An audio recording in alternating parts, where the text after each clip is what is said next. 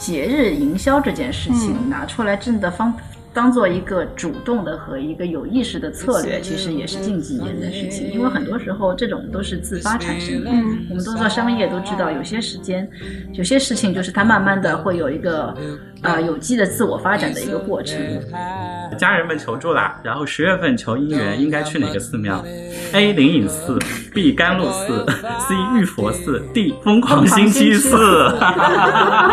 就其实它带有一种年轻人的那种解构主义的一种思考在，就是它现现在大家比较喜欢的，就是就是糊弄文学不是很流行嘛？然后就带有一种无厘头的自嘲也好，就是其实是生活也是跟现在的整个压力比较大有关系，大家以一种比较解压的方式在自娱自乐。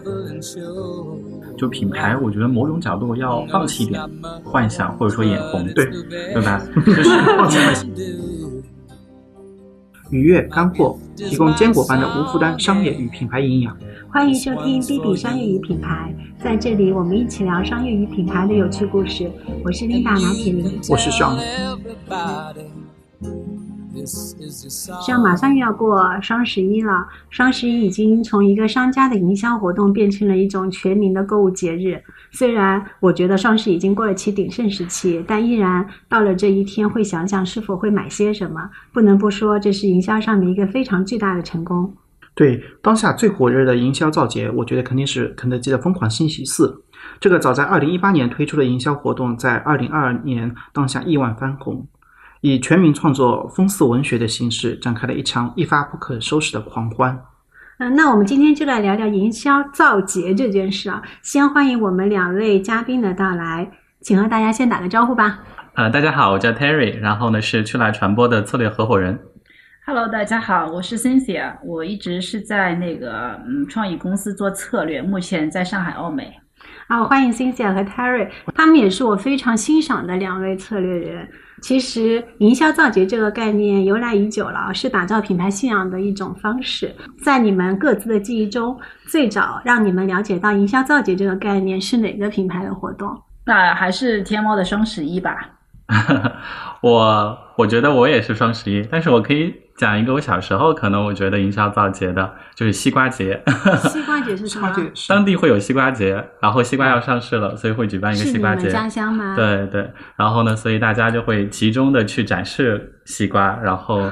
在你是哪个地方的？在在街头就会摆放着瓜农各种的这种西瓜，然后呢，然后买的时候也会很便宜，所以很多人就等着西瓜节去买西瓜。所以西瓜是你们当地的一个特色的农产品吗？呃，也没有很特色，但是在夏天的时候就会有西瓜集中上市，所以就会有瓜农集中的去展示西瓜，跟大家去等着那个时候去买西瓜会便宜。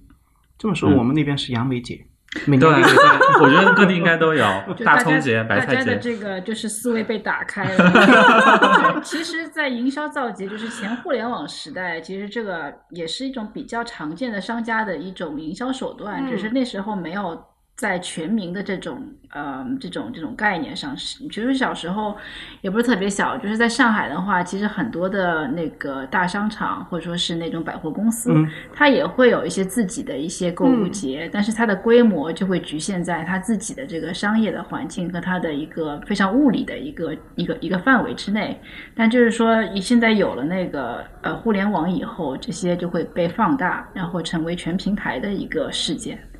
对，那其实，在我的概念当中，营销造节，其实因为我之前也是做广告的，所以我不知道你们知不知道，有一家英国的百货公司叫 John Lewis，对吗？就是因为我其实因为我不在英国那个环境里面，但是他们每一年度的应该是圣诞节，嗯，我们要看的其实就是他的那个创意，TBC，就是其实他每次都是传递一个非常温暖的一种。一种一种情感，所以其实从我的角度来说，我们现在的一些不管是天猫双十一，还是感觉是停留在这种交易的属性上，并没有对就是大家的那种情感创造一个非常大的一个价值来。至少我在国内好像没有看到一个，就是通过对通过营销造节，能够大家上升到这种信仰啊、品牌理念层面的一些一些东西啊。我不知道你们有没有。就是觉得这一块有做的特别好的中国的一个品牌，想得到吗？脑子里有跳出来的吗？其实讲路易斯，因为他其实他借鉴的是一个现有的一个一个节，就是圣诞节是一个全民的一个现有的节。对，嗯，那和我们现在的一些呃厂商品牌营销造节，就是凭空造一个自己，那真的是造节，对，那还是不太一样。对，就说和和讲路易斯比较类似的，应该是我们中国的春节营销这种。所以春春节营销，其实在我们国内还是蛮蛮有群众基础的。然后每年品牌也会有很多的这个这个造势。对我想到的那个平台就是央视的那个春晚前面的一些。一些一些品牌的一些造势的一些活动哈，那那国内的话，如果相类比的话，很多年做的就是乐视的把乐带回家，嗯。啊，这个比如说还有我们可口可乐每年都会在春节的时候做的营销，就是它还是会就是是虽然不像讲路易斯那么 iconic 吧，就是它把一个春节春节的或节日的一个东西做的非常的创意上。特别的 stunning，嗯，但是呢，本质上来讲，大家对于节日营销还是会很多借鉴节日本身有的那种情绪的一些输出和它的一个情感价值。对对对，我这让我想到了之前那个小马，虽然这个有很大的争议，但是我觉得也是我们国内的那个品牌在尝试的做这种节日的那些营销，然后在情感上面做一些。一些一些链接哈，对我觉得二十四节气，因为对中国人来说，它是一定程度上有一些情感的链接的，嗯。这样子，嗯。啊，但是呢，就是之前我在查一些资料的时候，呃，马云为什么去要做造一个节，呃，甚至把双十一光棍节打造成那个这个节日，他说他洞察到节日在中国人的观念当中就是要一个消费的一个 一个契机。其实小满这件事情对我来讲，其实也是跟消费跟买东西有关，嗯，因为。呃，我们当地有一个小满会，你能告诉我一下，你到底当地是在哪里吗？对，呃，在河南西南部南阳。然后呢，其实呃，我小时候其实对小满，因为它其实还有很多传统习俗和文化上的概念，但是小的时候其实对小满其实是没有什么概念的。然后我就只记得有个小满会，所以其实我觉得节可能在中国以前的。这个观念里面就是时间的一个节点，所以会有很多的这种节。另外一个就是会，会就是跟集一样，就是大家会把各个的这种商品或者放在一起，大家会聚集在一起去购买。小满会其实就是一个在夏天或者说丰收来临之前，然后你可以买到席子啊、大蒜啊、夏天的这种扇啊，就是你会看到千奇百怪的这种商品聚集在一起，然后人也非常的多，大家可能都十里八乡的会赶到一起去去参加这个小满会，其实也是为了购买和促成。交易，然后呢？所以其实大家可能都在六月份的时候就等着这个小满会的开始，有点像日本的纳凉季，或者是那个花火大会。对，那对，可能那个更更对。日本就是我们这里 传过去的大唐盛世传过去的，尤其是河南一带传过去的。对对。那我们再回来啊，就是开篇我们有提到天猫双十一跟肯德基的那个疯狂星期四，就是 C 家本人以及那个你所在的奥美广告都有参与其中。那能帮我们分享一下，就是背后的故事，就是他们最初的主要是最初的一些策略的原点是什么？是怎么会想到就是做天猫双十一，或者是那个疯狂星期四的原发点是什么？这两个其实 很有意思的是，他们这两个造节其实出发点都是为了卖货。嗯，对，就是当时他们碰到了一些什么样的一些商业问题啊？只是说到最后的话，两个就是选，可能它的发展路径会不太一样。就天猫双十一，就刚才 Sean 讲的一样，最初就是个光棍节，其实现在还真已经没有人记得双十一。幺幺是光棍的意思，我们还记得，是个很有年代感。这年代就是那个时候是说，因为你就是没有谈恋爱，所以很无聊，所以你要来消费，然后来增加自己的幸福感，是吗？哎，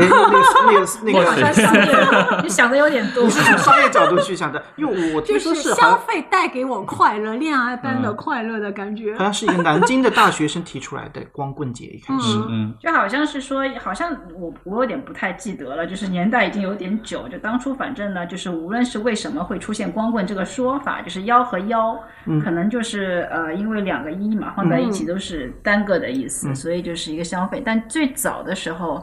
它就好像就是那时候互联网平台，就是电商平台刚起来，大家就是兴起的那种用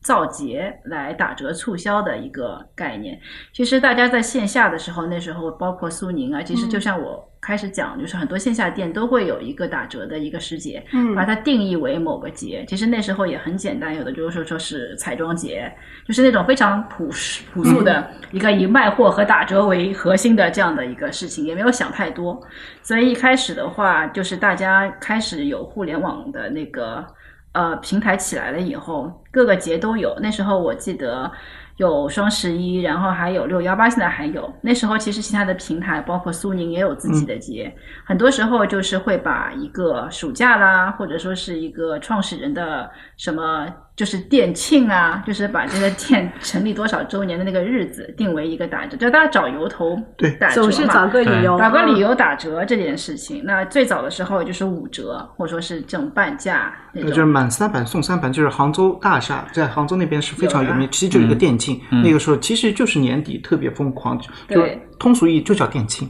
嗯大家买的很嗨，是所以就是说，其实是这样的。那个分四的话，其实本质上也是它是在星期四打折。其实商家就是很，其实商业行为本身就是很朴素的嘛，就是为了多卖点货，然后打个折。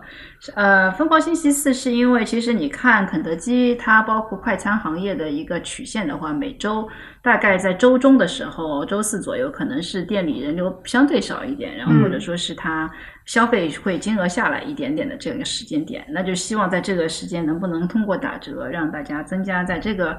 比较比较比较低谷的这个一个一周里面的时间，能够提振一下消费，是这样子的一个很朴素的一个思考。那后来就慢慢的开始有变成节这件事情，呃，节日的话就是真正的其实商家开始理解到它。电商的打折促销节和真正的节之间其实是有差别的。嗯它的很大的差别，其实你可以非常清晰的感觉到，就是当一个时节也好，它除了消费以外，它能够带来更多的情绪价值和情绪的输出的时候，这个时候它就会更加接近传统意义上的一个节日。嗯所以大概是这样子的一个演变的过程，就是都是从商业核心开始演变到跟消费者在情感上试图能够有更多的沟通。嗯，天猫因为你参与的会更多更多一些啊，就那个双十一当中有没有一些策略的调整啊？有的，其实说把节日营销这件事情嗯拿出来真的方当做一个主动的和一个有意识的策略，其实也是近几年的事情。因为很多时候这种都是自发产生的。嗯我们都做商业都知道，有些时间，有些事情就是它慢慢的会有一个呃有机的自我发展的一个过程，发展到一定的程度，你忽然会觉得它可以是偏向了某一个方向。那这个时候内部的策略就是你可能需要在某一个方向进行推动或者说是调整。那其实因为电商节就是面临一个也是个同质化竞争嘛，到一定的时候，大家会觉得我每年有那么多的节，然后每个电商平台都会有自己的节，然后在每次节都是打折，打东西也差不多。就是当同质化的一个发展到一定程度的时候，它就需要挖掘它本身的一个商业以外的价值，也就是说在情感上的价值。这个其实跟很多品牌的发展和品类是一致的。那后来就是说，把过节这件事情，把节真正的要变成比较重要的一个嗯思考，那就要去挖掘节日本身的情感价值和它的人文意义在哪里，它的社会价值是什么。对，其实我也有看到前几年，其实天猫也在类似的做那种类似于是 John Lewis 这样的那个、嗯那个就是情感价值的一些嗯输出，但是感觉上好像没有获得嗯哼，就是用户的一些共鸣，好像用户还是在因为用户对他的认知就是买买买，对，还是在买买买，以嗯及对他就是那种各种各样的那种券的那种吐槽上面那种规则的那个复杂度的那个那个上面。那那个 c i 你作为那个就是参与者，你觉得当中的问题是什么？我觉得其实呃，首先呃，它毕竟是一个商家推动的一个节日，所以它的商业的一个价值的核心是肯定会在的。就是这个，因为讲路易斯就是我要卖货，对，就是你想，就是圣诞节是一个本，就是它的差别在于，有些节日本身的出发点它就是一个节，只是商家在它之上能够借鉴它的节日本身的情感借势这样啊借势和你自己本身创造一样东西去推动，其实还是不一样的。那那你你如果是说我商家自己创造一个节日，那我必须要去定义这个节日本身它带来的情感价值是什么。消费者为什么在这个时间点他要去体会你的给他的这个情感价值？但同时你还要兼顾卖货，所以这个还是一个蛮难的一个一个一个课题来的。但是只是说现在看到说像这种啊、我们也不是说节日节日化营销是一种说法了，另外一个其实就是把营销活动 IP 化，嗯。嗯。其实是一个比较大的一个趋势。你嗯。i 的会变成一个节日，或者变成其他的 IP。嗯。但是 IP 的话，它本身带有文化的意意意涵在里头，所以一旦你跟 IP 和节日这件事有关系的话，一定可能会不可避免的需要定义你推动的这个节日为什么消费者需要关心，它带来的情感价值的点到底在什么地方。嗯所以这个就是我们一直以来的难点，因为你还是要兼顾它的商业商业的核心嘛。那个 Terry 啊，你作为传播领域的专家，是怎么看待分四文化这个现象的？其实《疯狂星期四》能够火起来，其实是跟跟网友们疯狂的那个、嗯那个创作分四文化是有很大的一个关系的，对吗？对，因为我觉得我可能很难说专家，但可以是一个用户的一个角色。我觉得可能它能火起来有几个点啊。第一个，我觉得是那种呃快乐的基因，因为其实我觉得现在年轻人太缺乏快乐了，或者是说所有人其实都很需要快乐，所以其实像脱口秀大会或者喜剧大赛这种，嗯其实也都会很火。那其实呃，这种营销的活动，它其实创造了一种嗯快快乐的话题，所以它本身自带这种幽默的呃娱乐的这种制造的方式。那这种本身就让它其实能够在快乐的这个传播当中达到一定的营销目的。我觉得这是它的第一个呃可能吸引人的点。第二点其实是它呃非常在整个社交的语言环境当中非常个性化更有差异性。然后呢，所以它很跳脱和吸睛。因为其实我们太习惯于现在这种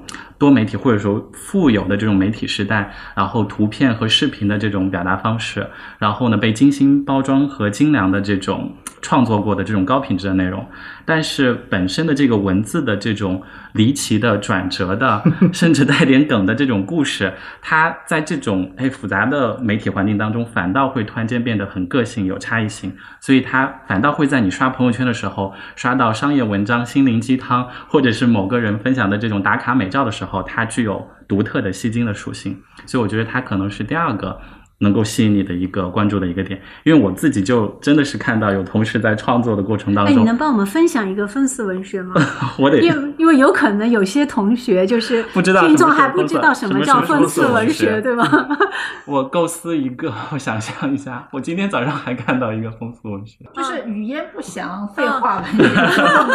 这种，然后有一个忽然的一个转折，对。特别是如果是朋友圈有人分享，嗯你真的以为他在讲自己的故事，对，怎么了？嗯嗯 对，你要想看下去但是我的朋友圈好像没有人分享啊！我是有一个，就是那个 IT 男，对对对，是有代沟，是有代沟。而且我觉得一般就是 IT 男产品经理在分嗯享，嗯嗯，嗯，哎，我觉得这一定程度上是不是满足了他们的创作欲望？对，就让别人觉得他还是有点才华的。对对，嗯是是是，嗯对，就给这群那方面不行的，但是这方面比较行的，然后一个创作的空间。对对对，嗯这个大家应该一猜就能猜到。是呃，家人们求助啦，然后十月份求姻缘，应该去哪个寺庙？A. 灵隐寺，B. 甘露寺，C. 玉佛寺，D. 疯狂星期四。第三个，其实我觉得它激发了呃网友的这种创作欲、表达欲和分享欲，而且我觉得这个创作欲、激发欲、分享欲不是所有人都有的。然后呢，因为其实每个人可能都有这样的欲望，但是形式是不一样的。因为呃，有的人可能喜欢会拍照，很会拍。然后呢，他在朋友圈可能就喜欢拍这种很亮的照片，有人喜会拍视频，但这个门槛也比较高。然后我就发现，我朋友圈里面分享这个风词文学的，然后呃是两个产品经理和 IT 男，嗯他们平时就是被嘲笑为品味比较差的，所以他们拍不出好看的照片。然后呢，给女朋友拍照也是会社死的那种。然后呢，但是呢，诶，这个创作的方式激发了这群人的，就是非常适合他们，非常适合他们。对，然后而且让他们在创作分享之后会获得一个哇，这个人还挺有脑子的，然后 或者说这个人还挺聪明的，是个小机灵鬼。嗯，然后他其实获得了一种被认可、被认同的满足感，所以提供了这样一个空间，呃，可以让他们去表达和分享，而且特别是激活那些文字，嗯和头脑。哦，故事创作功底比较强的这群人，嗯但他创作的内容又对所有人都有影响力，所以其实我觉得他激活了这个板块的这群人的一个创作和表达的欲望，但又所有人都可以分享看得到，所以触达又很广。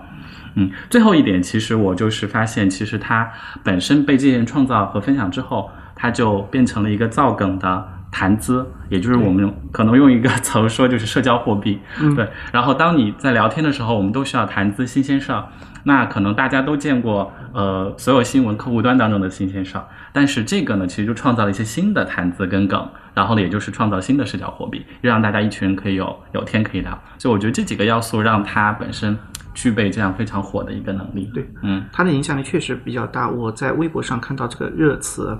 它一共有四百多万条的风俗文学，然后有十八亿次的那个浏览。对。然后我们有个客户是 vivo，、嗯然后呢，这个这个风俗文学好像还带动了 vivo 的一它个一个品牌传播，因为其实风俗文学最后的结尾要说 v 哦我五零、哦对对对对，v 我五零，就是 vivo 五零。是的，是的。我一开始是很很莫名的，这是什么意思？后来想，原来是 vivo 五零应该是微信打给我五十啊块钱的意思吧，对对对然后让我去可以吃顿饭，领一回钱，对？对对对。就可以去参加这个肯德基的然。后对 vivo 就主动下场嘛，嗯就说啊，我们可以考虑跟肯德基合作，推出一款 V 五零手机。然后，所以它又变成了一个品牌之间联合的一个空间跟一个新的话题。嗯，那除了大家就是在网上像社交货币一样那个聊这个分次文学，真的到了星期四这天，你们会把就是买肯德基会作为一个必选项吗？我觉得它变成一个可选项了。嗯以前可能不在你的选项列表里，嗯，但因为它被触达了之后，然后呢，你看到了这个信息之后，然后诶，你可能如果今天周四或者你今天刷到了，它就会变成一个可选清单里面一个可能性，所以它创造了消费的可能性，不一定说变成消费的呃 B 选项。就是我会去考虑一下今天的那个，它就是解决肯德基卖什么，对吗？对，它周四啊解决了一个需求场景。为什么？其实对于很多办公室白领来说，中午吃什么是一件非常头疼的事事情，点什么外卖。然后的话，但是在周四的时候，他们就会变成一个就是不用动脑筋的，就去疯狂星期四肯德基。我办公室里面很多年轻的同事，他在疯狂星期四的时候就围在一起吃肯德基。就其实像这种活动的话，就是跟所有的传播一样，它能在某一个场景中，它能够占据一部分心智，嗯其实就已经是成功的。对因为尤其是同质化这么厉害的、竞争很激烈的快餐行业，那它只要如果在星期四能够提醒消费者，就像 Terry 讲，它变成了你一个清单里的一条，其实从嗯传播角度来讲，你已经是成功的。对我，我们为什么想到聊疯狂星期四？其实就是因为那那个那几天，每一周四，我发现大家都没有那种焦虑感，就直接是去爽，疯狂星期四用肯德基来爽一下就好了。对我也是那个上告诉我疯狂星期四，我才了解到，因为本身我是不吃肯德基的，嗯。而且我很爱肯德基的。而且我也那个就是嗯。不吃外卖的，我基本上是很健康的工作的时候，啊我基本上都是自己自己带饭的，嗯。所以我可能完全不是他的那个不是。啊，对，然后我其实回去我有问我儿子，我说你会参加疯狂星期四吗？你知道？他说我知道啊。那我说那你会在周四的时候买肯德基吗？他就说阿姨有做饭周四的时候，所以我不用买肯德基。你下次在周四的时候让阿姨放一下，因为我看了一下价格，好像但是他跟我说这个蛋挞很合算，好像嗯，对，就是那天就是确实很合九块九可以买什么那个黄金炸鸡啊什么这个。对，它是很划算，但是并不是说它是唯一一个选择在某一天就是做促销的。其实麦当劳和 Burger King 都有挑选它各自的一天去做这样的打折。所以这个是分次出来之后，那个麦当劳跟 Burger King 再这样跟跟着他的那个策略，还是说之前其实就已经有，但是就是分次火了。嗯对，这倒也不是它火，就是其实大家就是友商嘛，尤其是在这种竞争环境中，都会大家看到你做什么，他做什么。麦当劳好像是星期几我忘了，反正大家是错开的。就是还这所以他没做这点 sense 还是有的，就是大家还是错开。但是呢，只是说大家，如果你单纯只是做在这一天的促销，其实刚才肖望言讲，一八年就有了嘛，对就是很早就有对了。所以这个时候，你如果只是纯粹又回到原来说，我只是纯粹打折，那它的影响力可能没有那么大。嗯，就是它还是会以一个就是一个促销的一个节点为主，所以它还是说分四。呃，刚才 Terry 讲的，我有点很赞赞同，就是关于社交货币的问题。就是其实很多人，我们现在虽然说啊、就是媒介很丰富，然后内容很多，但是很多时候大家也是每个人都在营造一个个人品牌，嗯就是自觉不自觉。就是你想要在朋友圈 po 什么东西，你想营造一个什么样的个人的形象，其实很影响到你会选择去传播什么样的内容。那分四文学的话，其实肯德基它最早的时候，它给了一个很简单的框架，就是前面就是就是分四文学就两句话，前面讲一句很无厘头的话，下面就是星期四谁请我吃，就是这种嗯，就是它是有个结构在里头的。所以所以这个结构是广告公司定下来的，还是嗯，最早的时候是因为最早就是其实一早就是做鬼畜嘛，嗯就是其实最早的时候是一八年那个时候是不是鬼畜比较流行的时候？就是最早的时候，原来也没想这么多，嗯就是用一个鬼畜的方法去去去推广这个这个这个促销而已。那后来就慢慢的就会沉淀成为这样的一个结构。那这个结构的话，那段子手就就就入场了。那段子手入场了，然后就会把它变得非常的，就是有一点无厘头，有一点就是解压的，有一点糊弄和 和那种就是糊弄文学里，就其实它带有一种年轻人的那种解构主义的一种嗯思考对。在，就是它现现在大家比较喜欢的，就是就是糊弄文学不是很流行嘛，嗯，然后就带有一种无厘头的自嘲也好，就是其实是生活也是跟现在的整个压力比较大有关系，大家以一种比较解压的方式在自娱自乐，嗯，大概那后来就会慢慢的就火起来。其实它是一个，呃，在品牌其实一开始只是做了一个启动这样子的一个事情，但是后来它慢慢的有它自己的一个成长轨迹。它其实跟肯德跟那个天猫双十一还是不太不一样样。。嗯嗯，我问了品牌的人，他说现在有点不可控的 情形，因为他们一开始是发起了这样一个事那个事件。但是呢，目目前的封死文学其实完全是已就是往经离自开那发的这样一个个状态。那个品牌的掌控之中了啊。那我们刚才其实有说到，就是一开始的就是品牌主动的一个营销造节，其实到最后的大家全民参与，当中是有很多的那个就是关键要素，我们来梳理一下。因为我们之前也做很多营销，可能当中的很多就是品牌自己先打出了一些牌之后，很多时候自嗨一下就就结束了，就没有。那个就是触动到很多用户的那些嗨点，那如果可以变成分四文学的话，就这样的一个现象当中有哪些关键要素是必不可少的，以及有哪些其实是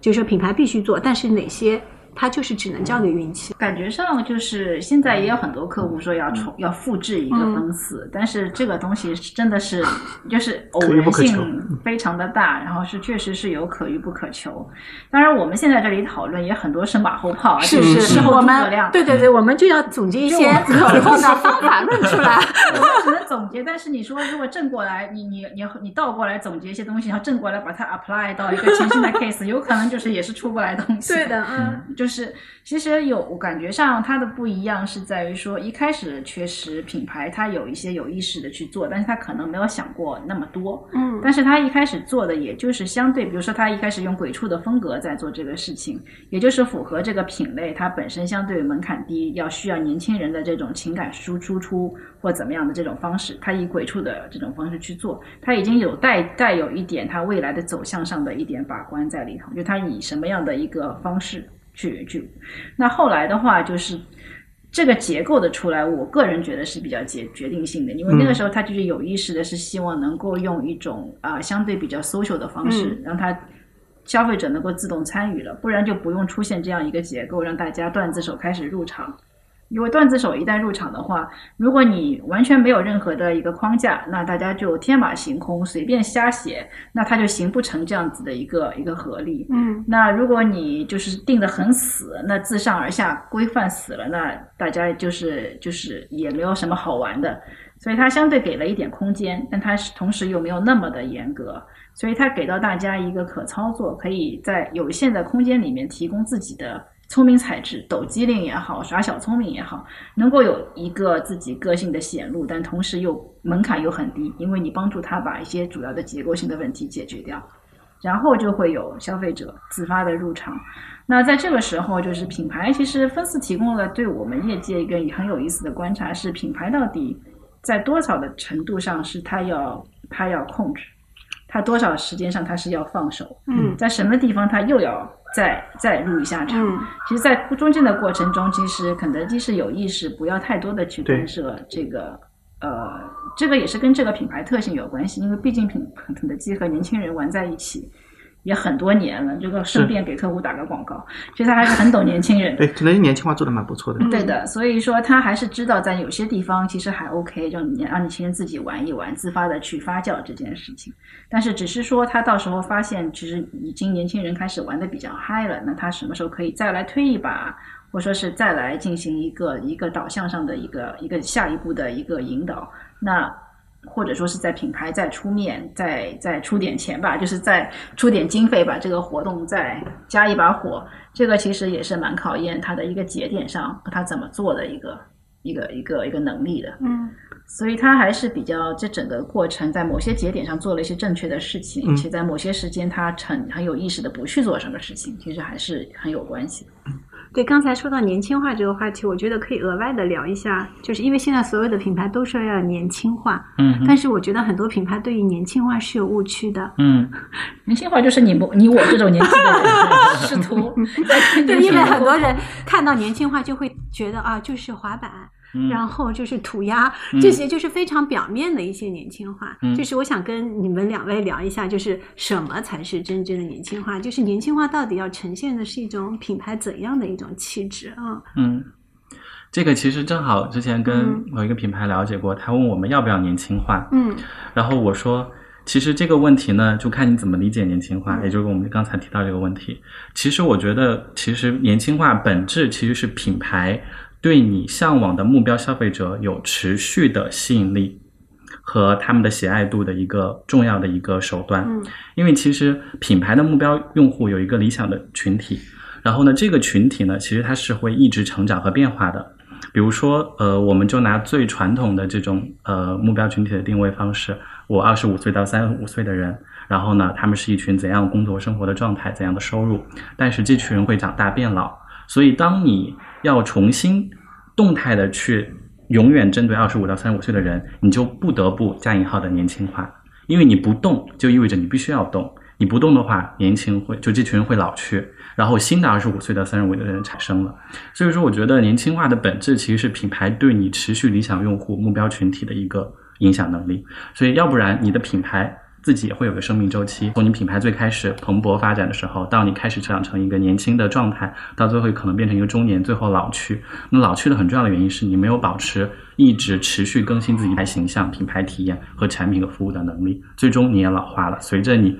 当时面对的那群年轻人老化了，对，所以这个老化的过程就是你不动，你不动就会老化。但如果你要保持稳定，稳定的对二十五到三十五岁的人有影响力，那你就必须要动。所以这个地方就会用“画”这个字来去表达这种动态的过程。但这个动态的过程，我觉得是为了所谓的某种静态的对你持续的目标用户的吸引力。所以我我个人感觉这可能是年轻化的一个本质。嗯，其实我觉得年轻化这个命题本身的定义可以可以可以掰扯一下，就是品牌为什么要做年轻化？年轻化是一个年轻化嘛，其实它是个手段。嗯它的目的是什么？它的目的其实是能够，就像刚才 Terry 讲，持续的跟二十五岁左右的这个年轻人能够保持一个很很紧密的一个联系，在他们的生活和他们的一个选择中占有一席之地。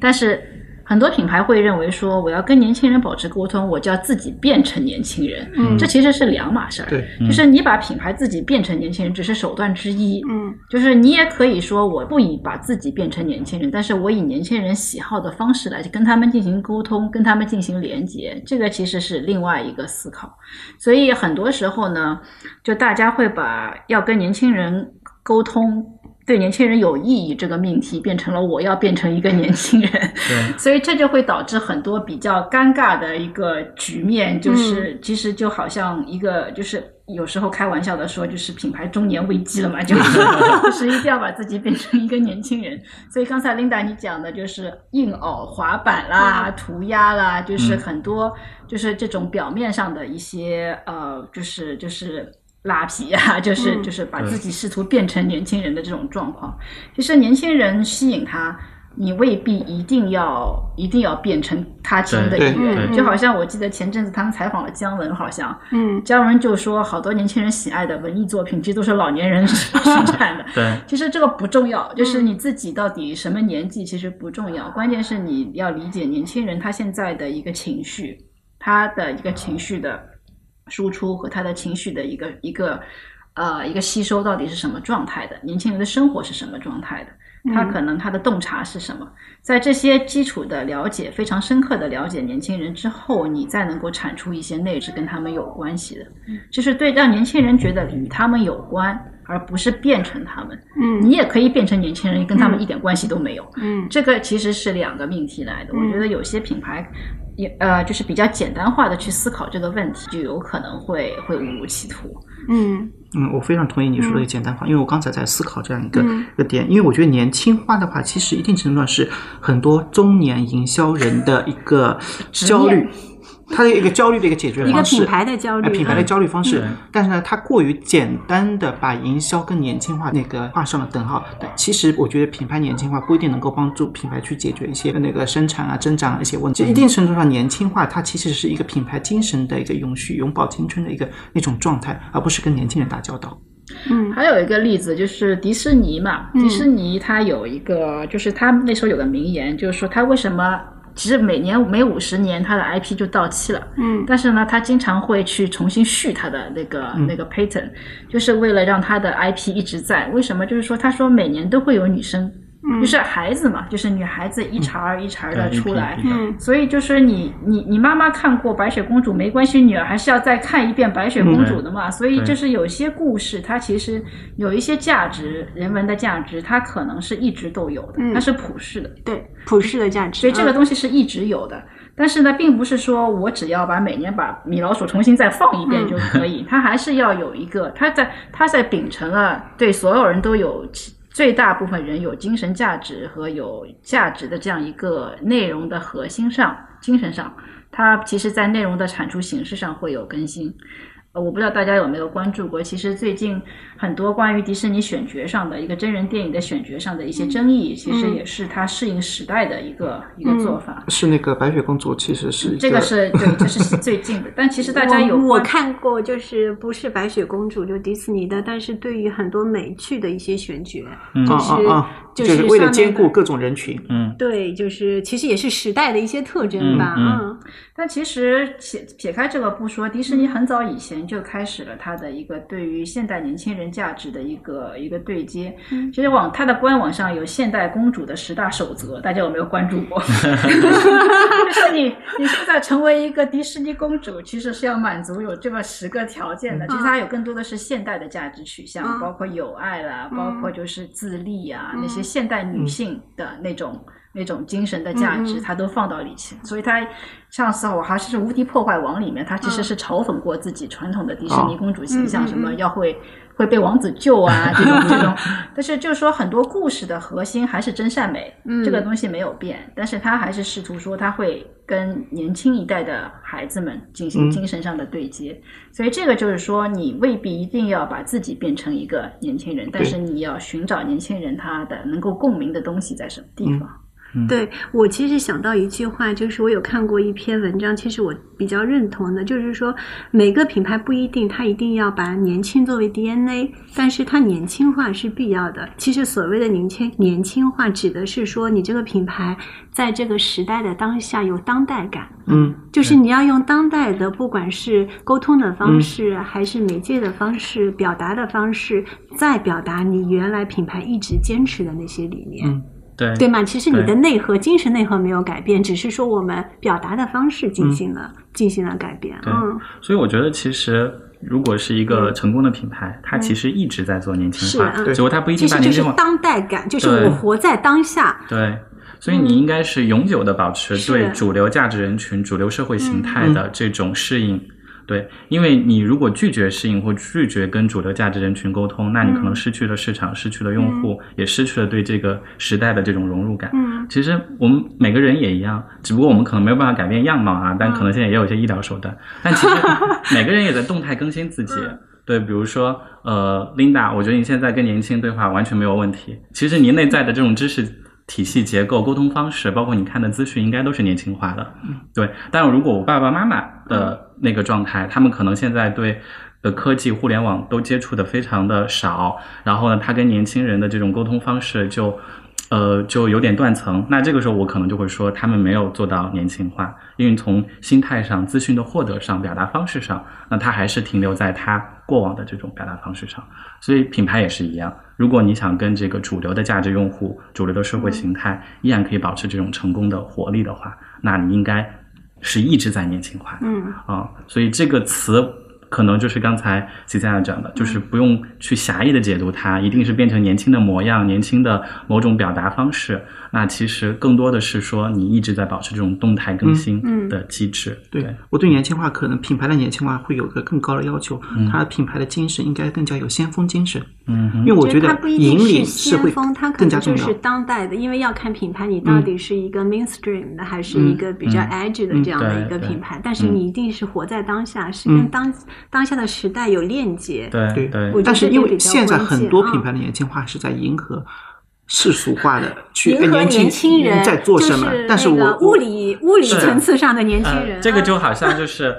他的知，就是你的亲戚朋友，就是那些老亲戚，可能他的知识结构、他的表达方式、他的思维方式还没有年轻化，嗯但是他嘴上会说。我觉得我要跟你们年轻人多沟通啊，这个时候你会很尴尬。他说你们现在可能喜欢街舞嘻哈，我也跟你聊一聊，但他可能跟你说的时候，你会觉得非常的不自在，对吧？但如果一个真的很爱年轻文化，他的心态也很年轻，知识结构也一直在更新的一个人，那你跟他沟通可能就没有障碍，无所谓他的面容或者他实际的年龄是有多大。对，所以你刚才说的这些老的老板。可能就是他自己的这个 知识结构，或者是这种沟通体系没有更新，但是又感觉他想赚这帮年轻人的生意，然后呢，这个时候就会出现这种尴尬的断层。对嗯，还有一种尴尬就是，老板们在做决策的时候有些创意啊，就觉得哎年轻人喜欢就好，但是我觉得不一定的。嗯嗯，对我很担心，就是很多时候在做决策的时候，老板会说：“哎，我们这里的九零后喜欢就 OK。嗯但是我想问一下，这群九零后能代表你们的用户吗？就是他们是不是能代表那个，就是你的用户的那部分声音？我觉得这一点是一定他自己要思考清楚。嗯他没有思考清楚，所以才会让年轻人去做决定。对那我觉得老板也很难了，大家。就是其实很多时候年轻人感觉上啊，就是如果大家研究群体的代际和他的文化更多一点的话，其实很多时候不同代际的精神内核有可能是一致的，只是他在不同的时代，他的他外延的一些自我感受的东西会不一样。就是老实说，刚才你说的那位长辈，如果跟你说你是跟你沟通说年轻人啊，就是我跟你聊街舞，就老老尴尬了。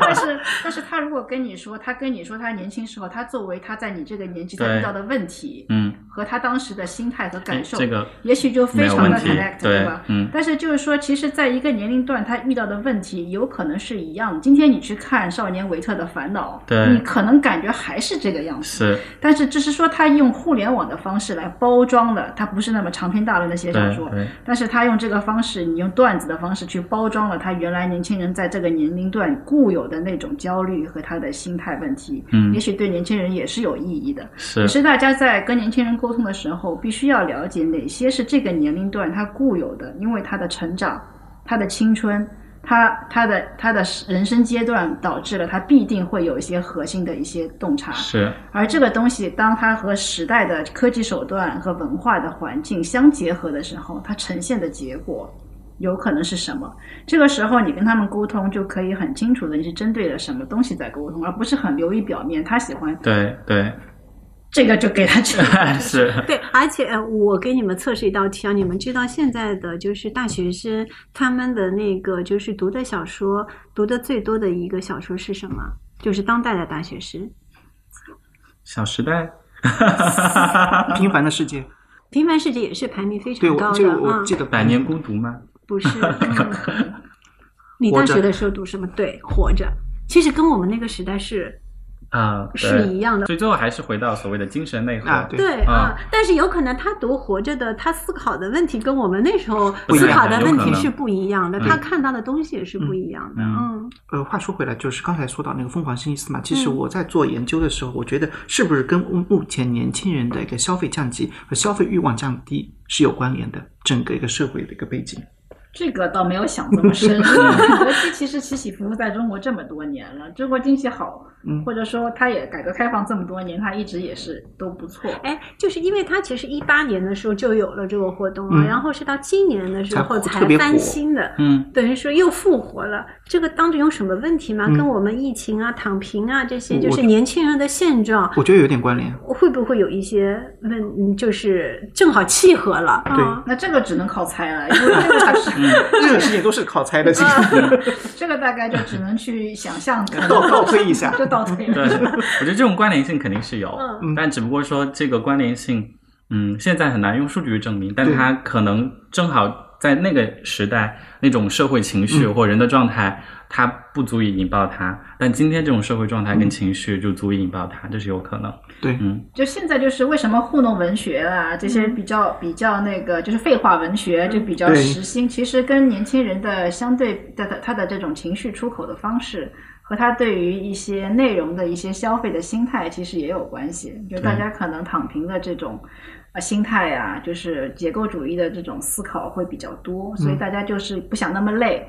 不想在人就是那么多的意义，你知道吗？就是消解一下，其实就是是解压这种以解压为主的这样子的一个一个一个潮流，会嗯相对会有一点关系。嗯，如果想要引爆这件事情，确实有一点机遇的成分，但这个机遇一定是跟当时的社会情绪跟状态有关，系。跟时代情绪有关对。这个问题，其实有的时候我自己也会思考，嗯比如说当时《还珠格格》那么火，嗯但是今天再拍一个同样《还珠格格》剧情的电视剧，或者在今天上映，可能它不会那么火。那个时候，我记得我旁边七十岁的老爷爷都喜欢看，但可能那个时候社会酝酿着某一种情绪或状态，这个是你作为小说家很难去预判的。啊，琼瑶也可能在台湾也很难预判，但是正好符合大陆那个情况下，那么大家有一种渴望自由，或者是说打破这种束缚，那么状态的一种精神状态，它能够那么的爆那么火，我觉得它暗暗的跟某种社会共有的情绪和状态是的肯定会有对，嗯。但这个你很难通过预判去去达到这样的一个效果。对。嗯，但可能我们现在写小说、做网剧都会去预判社会情绪，比如说很明显，安家就一定是预判说大家对房子这件事情很焦虑去创作的一个电视剧，但它我觉得这个电视剧是一个合格且优良的电视剧，嗯。但很难称之为一个极具嗯。社会、呃爆点的一个电视剧，所以有时候就刻意为之，可能只能达到一个一个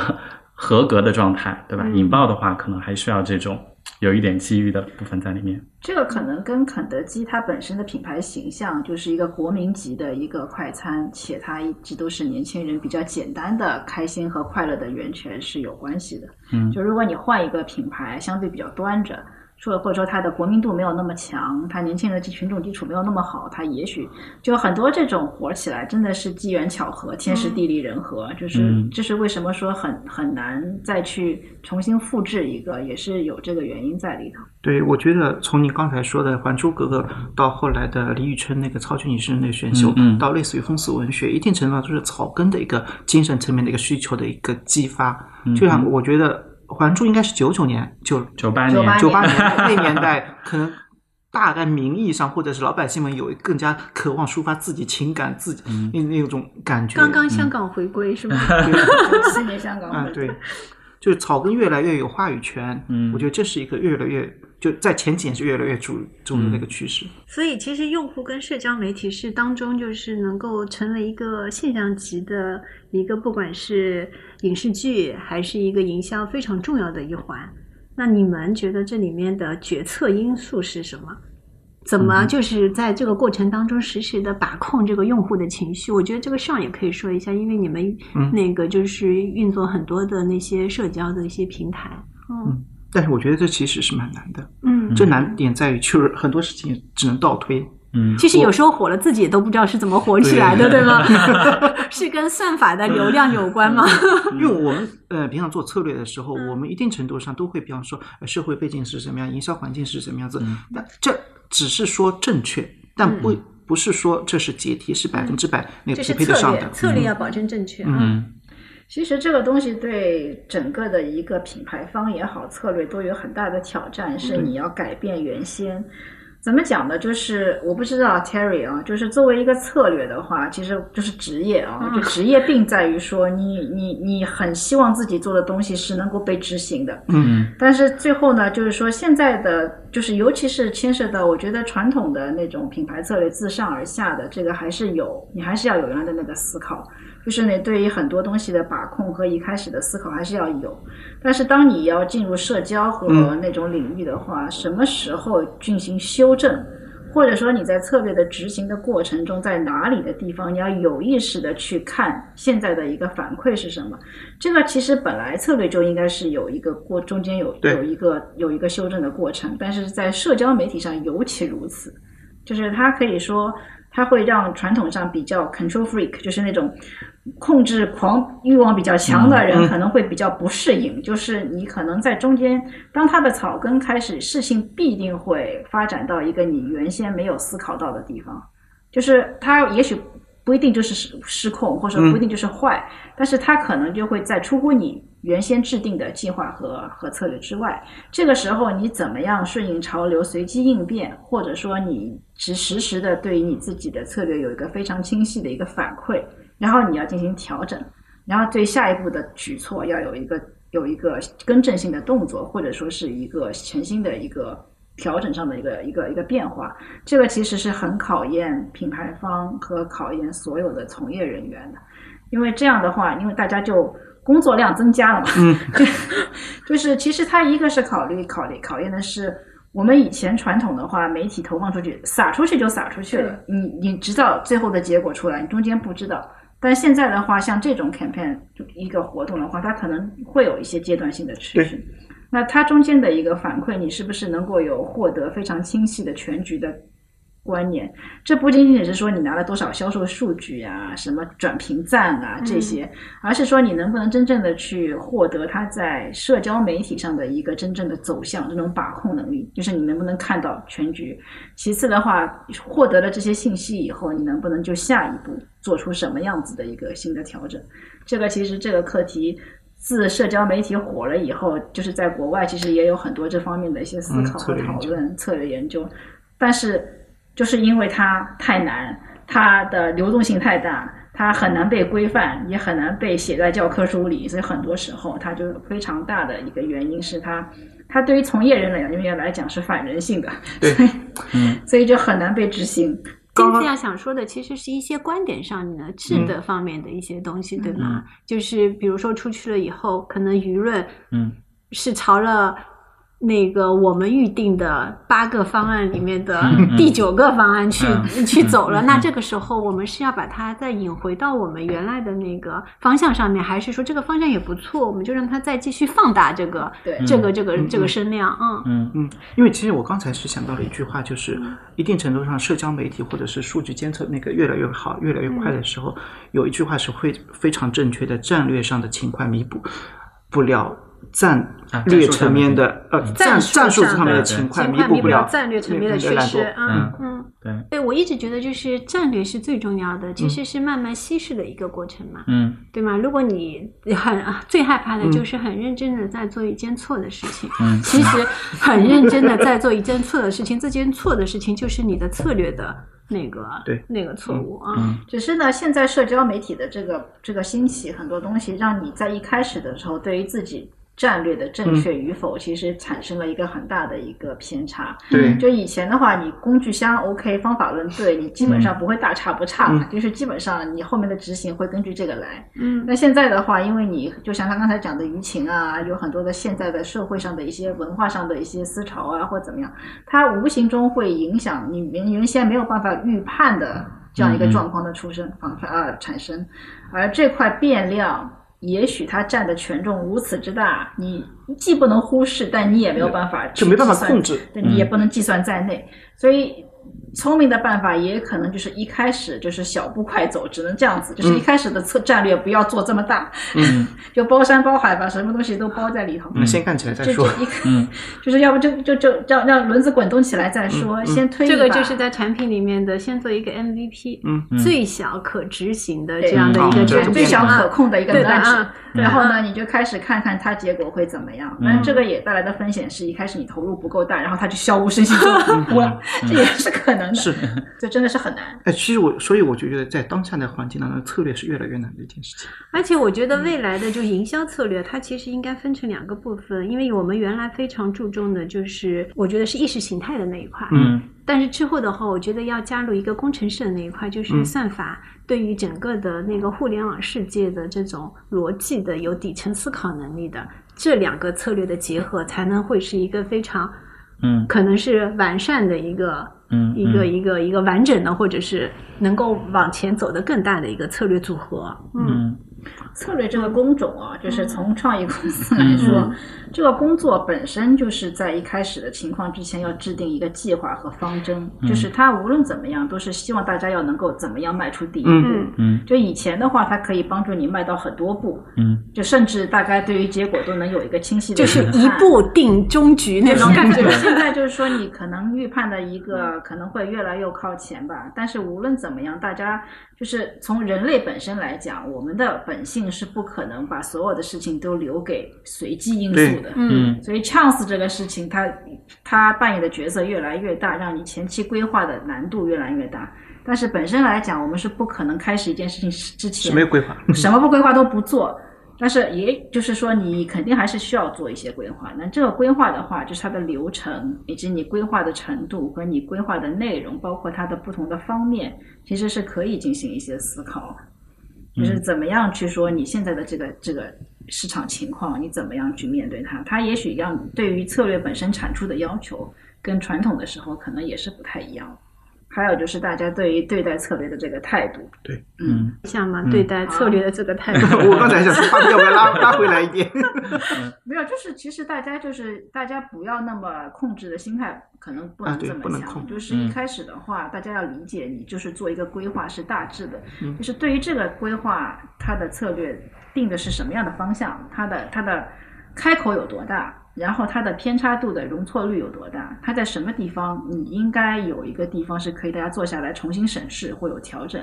就是节点上。嗯这个其实更加多的是一个像行动计划一样嗯的东西。那你前期要要推动它开始走第一步的时候，这个规划还是应该穷尽在你现在手里掌握的信息中越全面嗯越好。但是大家有这个有这个。有这个意识，就是这个东西不可能，可能就不会像你原来就是以前这样子，good old days，这就是可以一直包到底的。中间还是会要有一个阶段，大家做下来对。因为它就一一投放之后就有变量进来，对它对吗？就变各种各样的变量进来，嗯嗯而且现在这个变量，你无论有多大的算法，基本上现在还是没有办法有模型可以把这些东西能够计算出来的。所以现在大家还是要给自己有一定的余量，是要随机应变。然后就是随机应变的时候，它应变到什么程度，那你原先制定的策战略就很重要，就是它的它的偏差。它的它的 deviation，它的偏差可以在你原先的什么范围之内？就像琳达讲的，我原来八个方案，你要现在它走的是第九个方向，但第九个方向你拿出来看，它跟你原先八个方向的一个差别是是在数的差别，还是在道的差别？在你核心的思想上和他是不是有很大的差异？你是不是你原来的战略能够能够包容他现在的这个发展方向，还是说对于我核心的很多东西都是要大改？嗯这个时候就是大家要有这个有意识的要要讨论和和和修正的这样一个过程。你刚才说的让我想到一个词是战略定力。嗯其实一定程度上，如果比方说像风四，他从一八年开始，因为一八年开始的时候他没有那么火。嗯如如果它没有战略定力，一定程度上，嗯。如果及时放弃，及时调整，嗯。那说不定就没有今天的风俗文学。我觉得可能当时他只是把它变成一个促销活动，就是嗯。一直在那边的一个嗯疯狂星期四的，嗯打折呀，对，就是一个活动，是 routine 的一个销售层面的一个活动。嗯是。然后之后就是有很多的，就是用户自发的情绪，可能跟时代的大环境又发生了一些化学反应之后，我觉得可能更多的是一些就是第三方的、嗯。非品牌方掌控的一些因素进来之后，迸发出一些不一样的这种反应出来，效果效果出来啊。嗯。那品牌方就是觉得他后来走的那个发展的方向，其实并没有很大的违背他原先的一个这样的思考，那你就你就顺你就你就乐见其成，嗯然后顺应顺顺顺势而为，然后在中间的时候，品牌再再施一把力，然后再把草助推一下对，嗯助推一下，把草根嗯已经起来的东西，嗯然后再往上拔一拔，就是这种方式。其实品牌在中间的过程，其实很多时候它其实是在顺应着潮流往前走，而不是说我硬要把它变成一个跟完跟跟这个发展完全自身没有关系的东西。嗯嗯。但是我确确实实做策略的时候，会一直在思考，就是迭代优化一定是好的吗？因为我觉得在数据没有穷尽的情况下，在数据不周全的情况下，如果保持一定的战略定力，可能会更好。那这个是一个题外话。嗯，嗯，嗯，这个其实看语境，所谓的嗯战略定义，我是觉得就是说，肯德基要不要助推一下分子文化，首先得想年轻人这样的一个情绪的标签是不是要跟我的肯德基画上等号。如果我想摘这个标签，那我就可以助推一下这个。这一波就是自发起来的这股、这股影响力。如果是说，我觉得那个年轻人这种情绪标签不是我想要嗯贴的这个标签，那我可能就是我不会在家嗯让他们自己去去玩就可以，我也不会那个助力。嗯，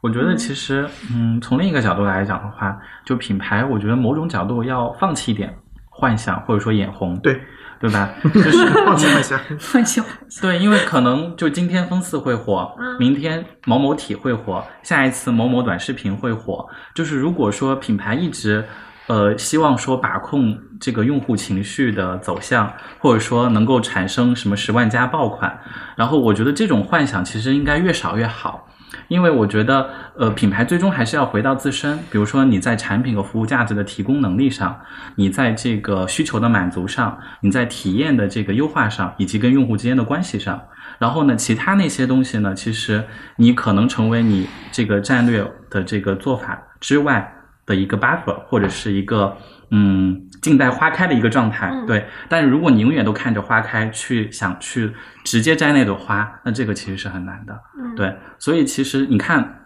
我其实一直在看，就是但这个跟品类有关嗯。比如说苹果 Apple，它以前是从来不做社交媒体，既没有微博账号，也没有微信账号。最近两年呢，才刚刚有一个微信账号，但那微信账号那几个月也发不了一篇微信，结果在发布会的时候发一篇为产品服务。对高质量的东西，到现在还没有微博，它只有一个技术服务的微博那。他微信发的挺频繁的呀。对，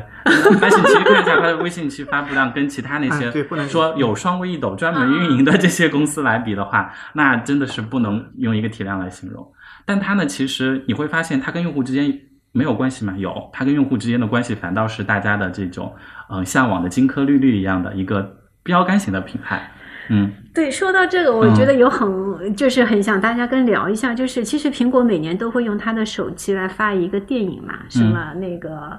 呃，他在春节期间会什么三分钟就是陈陈可辛这些，但是其实我一直觉得这个它没有成为一个，就是就从营销上面说，它做的很好，但是用户的参与度其实是很低的，就感觉是一个我是非常好的品牌，然后我嗯。推一本东西给你，嗯。就是没有那种全民的现象级的那种。嗯这种情绪起来，嗯嗯。我总觉得它还是一个端着的，嗯。给我的感觉它是端着的一个 campaign 嗯啊，嗯。就是跟这个分次完全是不一样的啊。就是消费者的参与这个东西吧，就是也要分开来看，它到底对一个品牌的助力在哪里？嗯。因为品牌毕竟是一个商业机构，它是以盈利为目的的，嗯那就是说它也并不是说它致力于一定要创造一个文化现象，嗯，对，就是造节也不是它，对，就是它是个手段，它是为了卖货也好，它是为了创立品牌形象也好，它无论怎么样，它都是有一个商业的核心在里头的。嗯一个一个品牌，它必定需要是寻找一个对它整个的品牌各方面最合适的一种模式。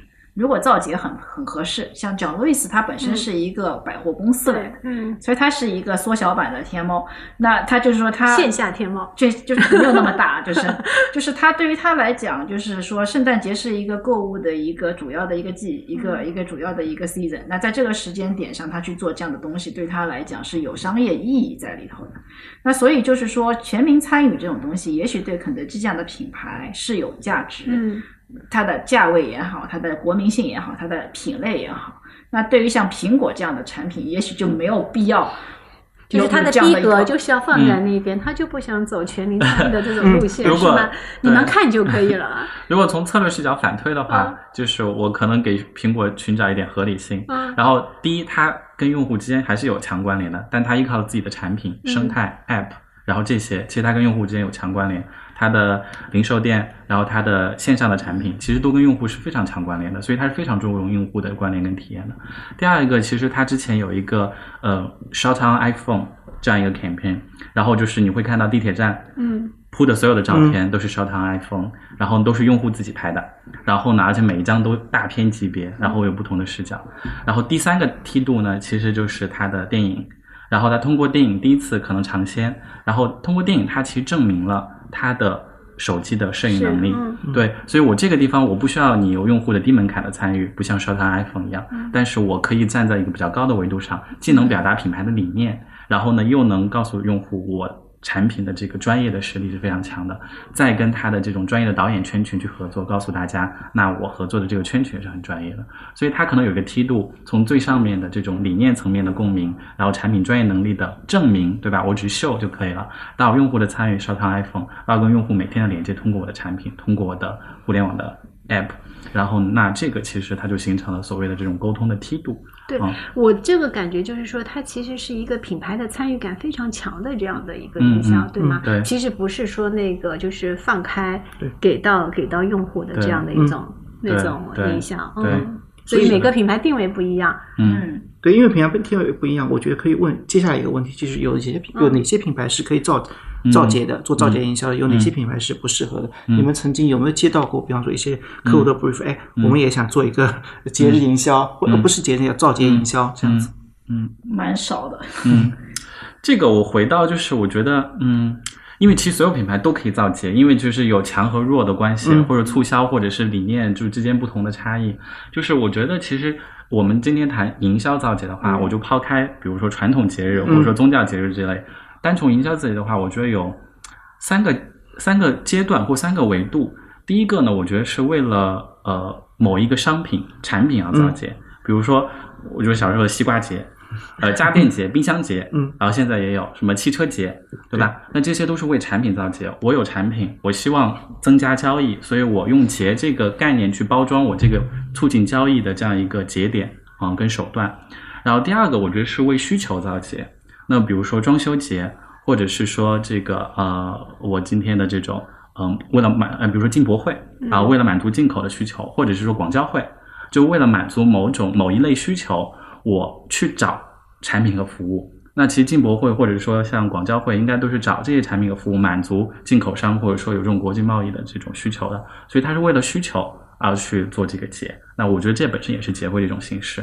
然后，呃，但是这里面我觉得有一个二点五的时代，那就是现在的这种电商平台双十一，它其实融合了为商品造节、为了增加交易、纯促销的，然后还有一些就是为了满足需求的。哎，确实到了双十一这个秋冬的季节，我确实有买厚衣服的需求，或者说有这种啊年底家电家装的需求，我我可以去满足这个需求，因为有算法的存在。有千人千面这种技术的存在，我可以既让商品得到很好的曝光，增加交易，又可以满足特定人群的需求，所以我它有点复合了。我觉得到了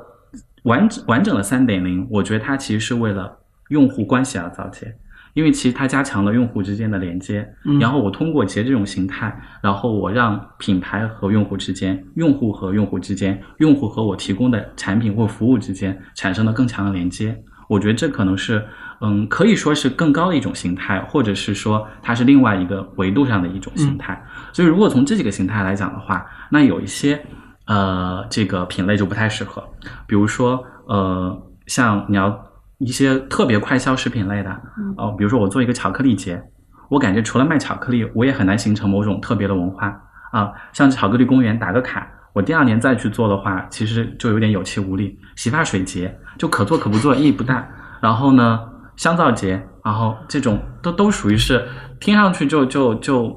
不是很很很适合的。第二类，我觉得可能就是一些耐消品，但是跟用户关系一次性消费之后没有什么关联的，比如说水龙头、马桶、卫浴。然后呢，某些白色家电买回家放在那里，就非常低频的消费。对，那我这种我在搞一个水龙头、马桶节，那也就是第一次销售的时候还很值得，之后的这个用户关系其实就很弱的。家庭健康节变成对，我觉得第三种就很适合，然后听上去也很合理。那可能像就是苹果，我觉得它是有节的，它每年的这个发布会，我觉得就是苹果粉的盛大节日。然后另外一个像呃未来 New Day。它虽然没没有叫节这个名字，但它其实也就是差不多是这个意思。它其实是用户的强连接，对。然后呢，包括汽车品牌，我觉得它分两种，像传统车车厂，然后没有用户圈层的，然后它其实也不用做做什么节，蹭一蹭展会就可以了。嗯，有一些品牌它可能会做一些就是那个跟汽车性能相关的，比如说什么对那个。什么什么速度日啊，激情体验呀，对对。第二种就是有圈层的汽车品牌，它就适合像 Mini 或者说某种会员俱乐部 Club，然后包括那个保时捷也有会员 Club 这种，因为它的汽车销售它需要靠会员之间的这种呃口碑以及分享，然后这种圈层的影响力，那这种也适合去造某种节。也，但我觉得这都不是造节，因为我后来就是觉得造节这个词确实感觉很累，嗯，我不一定造得起来。然后这个节有时候是天然产生的，因为节我觉得按照三点零的这种节的说法的话，然后呢，它应该是用户的连接。所以说，如果品牌跟用户、用户跟用户、用户跟产品体验之间这种连接是紧密的，这个结自然而然就应运而生了，或者说就很自然而然就应该产生了。那第三种就是像那种互联网品牌，然后互联网品牌因为跟用户之间的关系相对来讲需要很 daily 的，然后呢，而且比如说互联网汽车它的造买、用养换可能都在车主呃车厂的这个。呃，不能说监控吧，就是在车厂的这个可参与的这个这个这个环里面，所以我需要跟用户产生这种强关联。一次性购买这种车的，又没有圈层文化的，那就不是很适合。有圈层文化的传统车适合，然后互联网的汽车、互联网产品就很适合。嗯，所以我觉得从品类上来讲的话，我感觉啊，我只是想到这些例子，我觉得他们就很适合。所以后来我觉得节这种东西，如果它值得做的话，然后嗯，或者说能够做到一个真正的节的话，那它其实应该是。呃，有产品，有体验，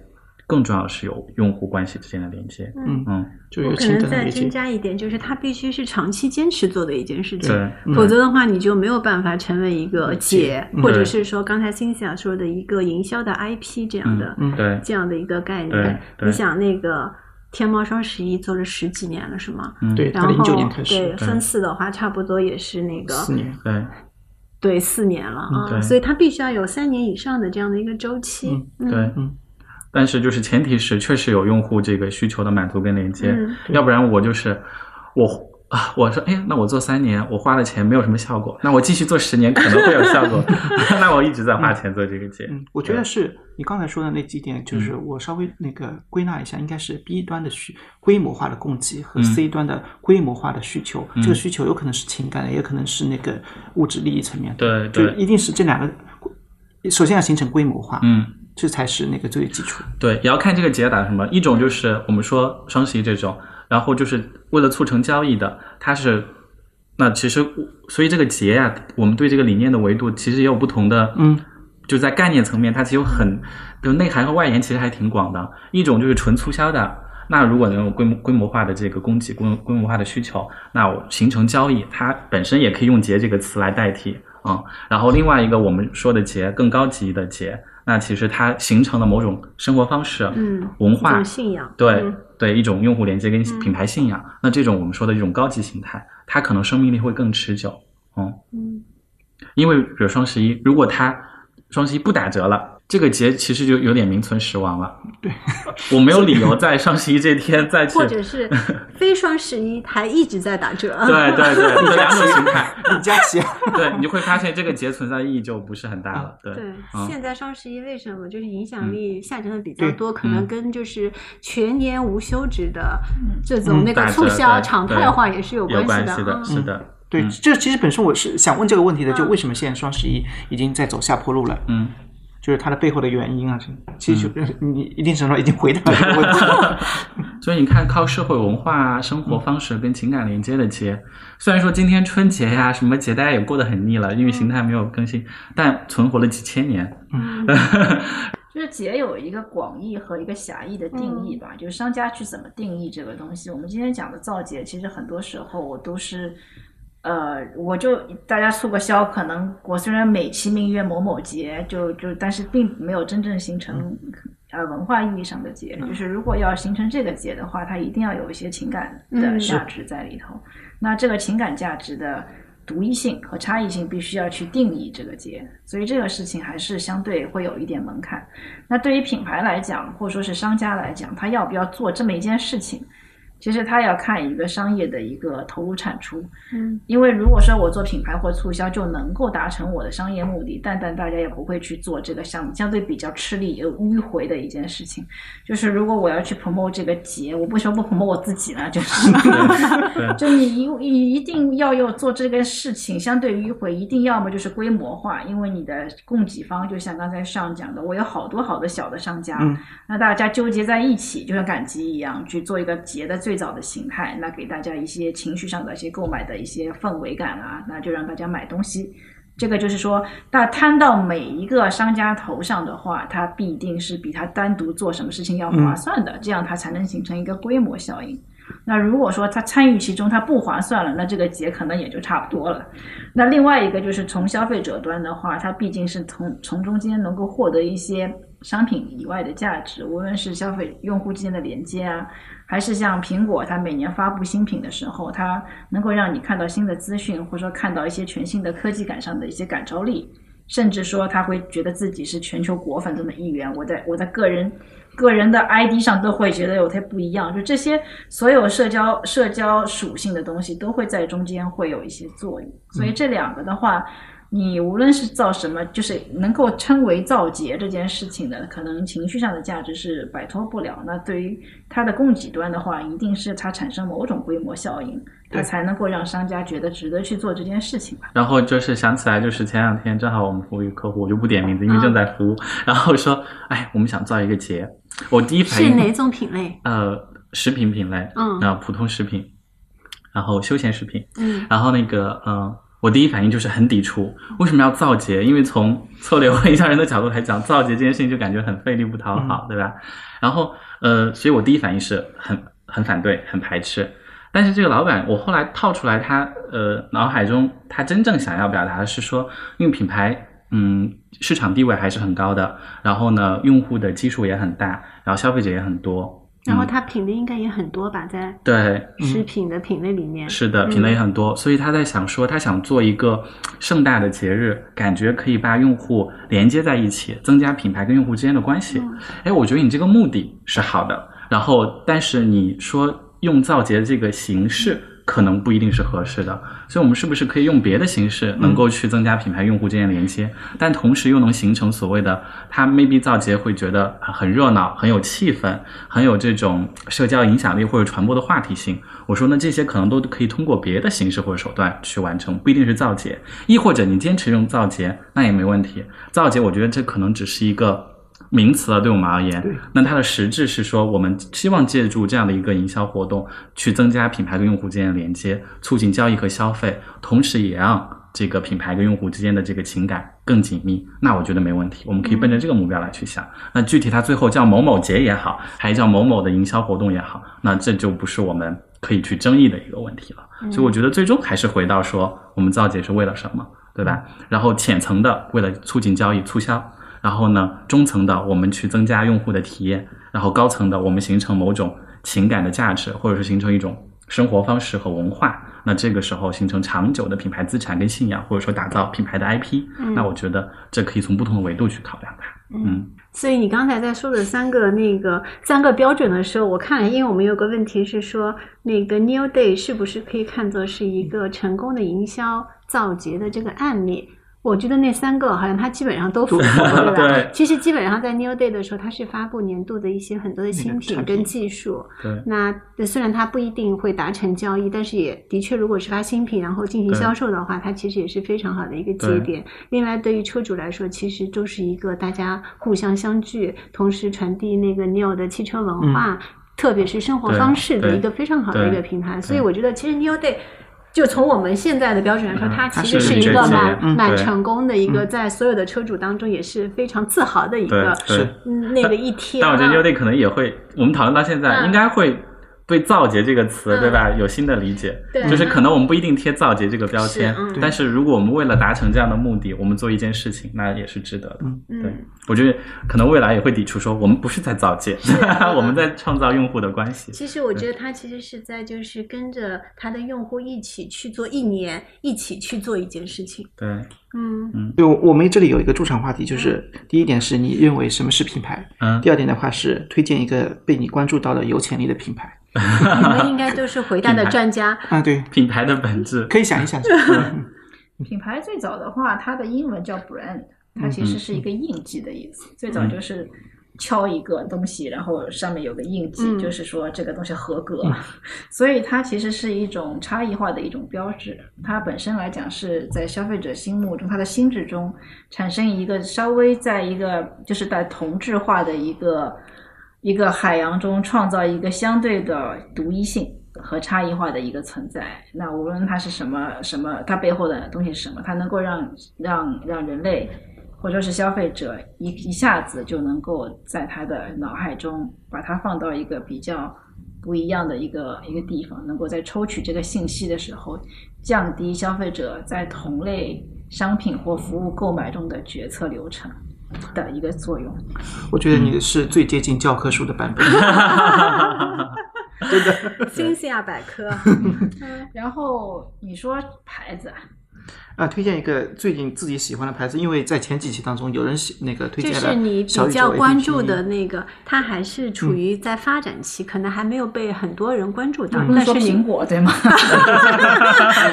对有有潜有不能潜力。说特斯拉。对对对，有有这些就是潜力的品牌太，这已经不是有潜力的品牌，都已经证明是大牌了。那我要想一嗯想，就相对来说，一定程度上它是小众的，也是目前来。说，还是在小范围内的一个认知想想度。嗯这个问题好难，我想了一上午我都没有想到。啊，你看提纲上事先都知道有这个题目了吗？我都不知道有这个提纲里提有 提纲里有，提纲里有。我在看到这个问题，我在这想了半天，我其实一直没想到，可能我消费没有那么的都是那么主流吗？对，我没有我觉得你的品味应该是有一些比较哎，我小我超级主流。呃你说说你的日哎用，你是用什么的啊？呃，比如说我家里的沐浴露、嗯塑料袋什么之类的所有用品，能用京东京造搜到的，我都用京东京造。嗯，别人都觉得不可思议啊，这些东西怎么会用京东？我说我洗发水、什么沐浴露，然后什么扫帚、拖把，然后香皂，全是京东，啊那就京造。金造品对，所以就是就是非常主流的一种，也不是主流，就是其他人都不用，这公司没有人用。我也不用我说我就很信任京东啊，我觉得京东出的东西都很，京东有一个自己的品牌 叫京东金造品，牌啊对，有点像早年的网易严选。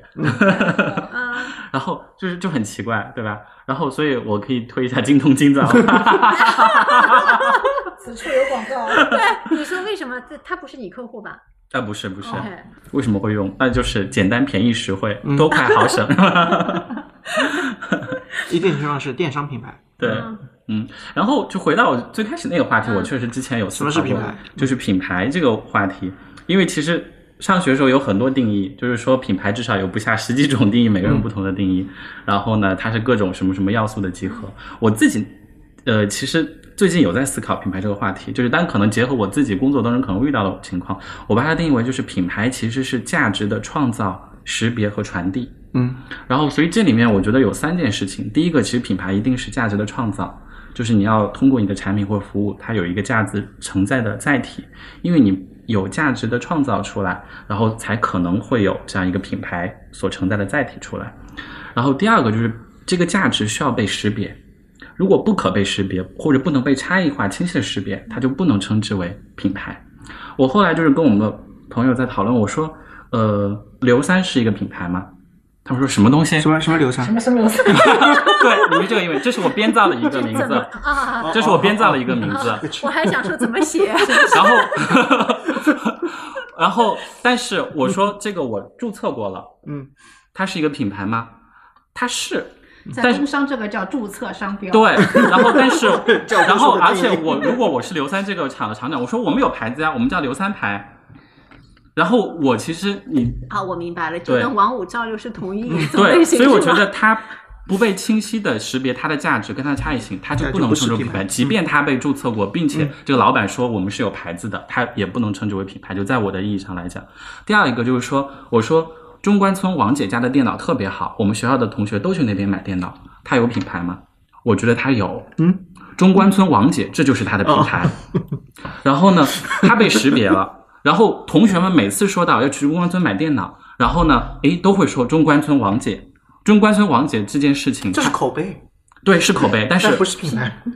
所以所以这是我的定义，我的定义就是它是可以被清晰的识别说它好，这个是口碑，但中关村王姐这几个字就是品牌。对，这就是品牌。对，所以其实我说，你看品牌这件事情，如果之间它是有它承载了价值，第二，这件价值被清晰的识别，有差异性的识别，它就可以是品牌。所以中关村王姐她没有注册过商标，它也不存在一个招牌，可能就叫中关村王姐这几个字，它就是一个柜台，但是所有人都知道中关村王姐家的电脑最好，都奔着中关村王姐去，它就是有品牌的。然后第三一件事情就是品牌，就是传递。它虽然是一个后续的动作，但我认为也应该归在品牌里的原因在于说，如果这个品牌的价值和差异性没有被传播出去，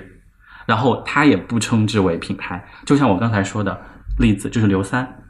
这件事情，它或许这个老板说我们家质量非常的好，然后第二，刘三在同类市场没有任何一个品牌叫刘三的，然后呢，但是刘三这件事情没有被传播，然后没有被传递，然后呢，我跟任何人说起来刘三，大家说这是什么牌子？然后这这不是牌子，那这件品牌也不存在。即便是它有价值承载的载体，即便是它有差异性，然后呢，所以它也不不被传递。所以我后来我就是我自己对品牌有这样一个认知，我觉得品牌是价值的创造、识别和传递。如果满足这几个要素，那真的可以被称之为你是有品牌的，你是有牌子的。